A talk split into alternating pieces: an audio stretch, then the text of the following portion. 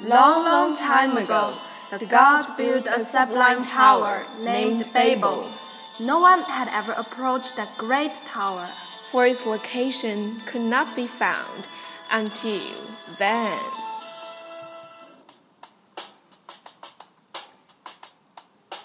Hey Rebecca, you're carrying such a big bag. Where are going? Such a hurry. I've heard that they found a godly tower, Babel. I'm going to see it.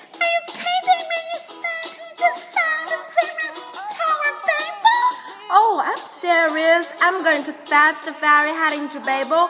Don't get in my way if you're not interested. Wait for me, I'm going with. Wait for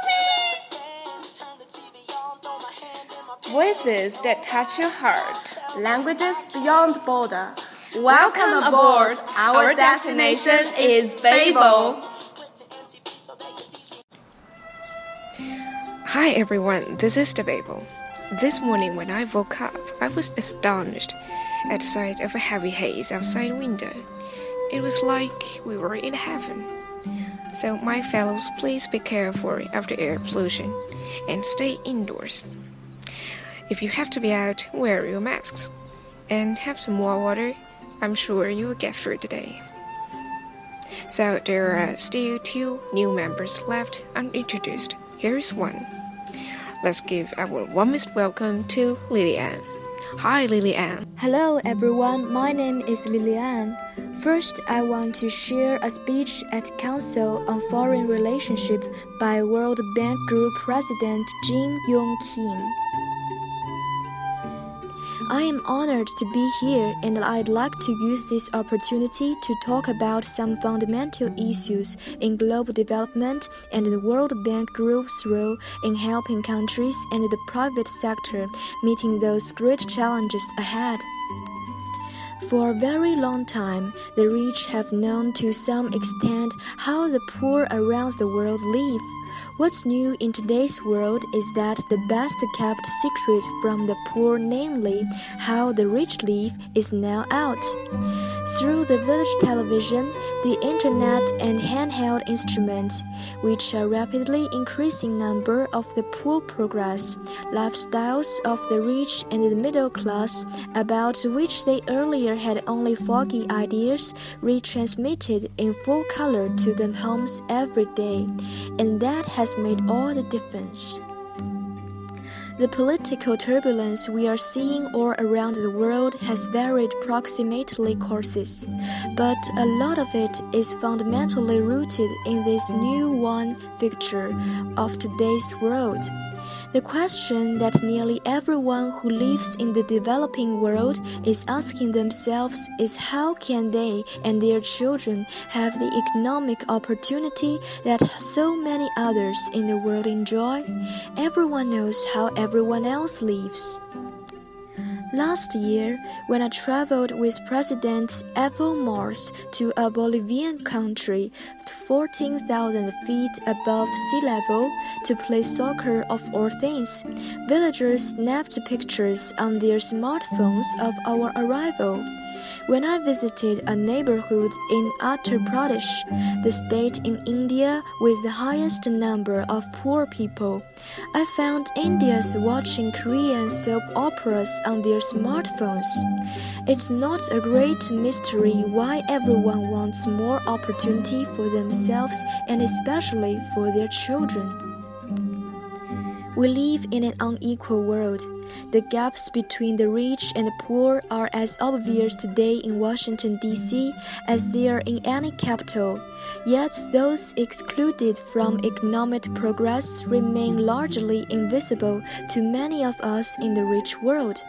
In the world of Pope Francis, and I quote, that homeless people freeze to death on the street is not news, but a drop in the stock market is a tragedy.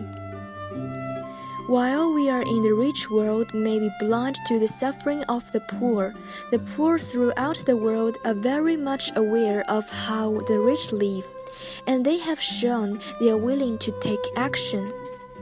We must not remain voluntarily blind to the impact of economic choices on the poor and vulnerable, not only because the moral argument of treating your neighbor with dignity, but also because of the economic argument that when growth includes women, young people, and the poor, we all benefit. Inequalities hurt everyone. Women's low economic participation creates income losses of 27% in the Middle East and North Africa. Inclusive growth, in contrast, builds a stronger, more robust social contrast between people and their governments, and builds stronger economics. If we raise women's employment to the levels of men, for instance, average income would rise by 19% in South Asia and 14% in Latin America. One year ago, the governor of the World Bank Group endorses two new goals. First, that we all commit our energies to end extreme poverty by 2030. People in extreme poverty live on less than a dollar and a quarter a day, less than the coins that many of us empty from our pockets each night. And yet, more than a billion people in middle income and poor countries today survive on less than that. The second goal endorsed by our government is that we will work to ensure that the benefits of prosperity prosperity are shared by the bottom 40% of people in developing countries. But we know that even if countries grow at the same rates as over the past 20 years, if the income distribution remains the same, world poverty will fall to only 7.7% in 2030, from 17.7% globally in 2010. In the past 20 years, the world was able to lift roughly 35 million people out of extreme poverty each year on average. But if we are going to reach our goal of ending extreme poverty by 2030, we need to help 50 million people a year raise themselves out of poverty. We know that the fundamental problems of the world today affect not millions but billions of us. Nearly 2 billion people lack access to energy.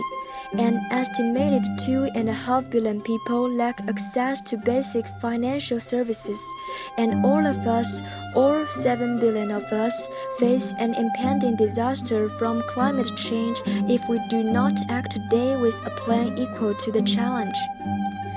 Martin Luther King once said, The art of the moral universe is long, but it bends towards justice. Today, we must ask ourselves whether we, like Dr. King did in his life, are doing all we can to forcefully bend the arc of history towards justice, toward helping lift more than a billion people out of devastation of extreme poverty. I am now 21 months into my tenure as president of the World Bank Group, and I ask myself this question every day. Do you want to know how the president said at last? Before that, let's take a break and listen to a joke. I wasn't asleep. When a group of women got on the car, every seat has already occupied. The conductor noticed a man who seemed to be asleep, and fearing he might miss his stop, he nudged him and said, Wake up, sir. I wasn't asleep, the man answered. Not asleep, but you had your eyes closed. I know, I just hate to look at ladies standing up beside me in a crowded car. Do you understand the joke? At the end of our program, let's find out what the president said at last. We will have a strategy that ensures no country is left behind as we move toward the target in 2030. Very interesting. We hope you like it. So that's all for now. Until the next time on Ticket to the Babel.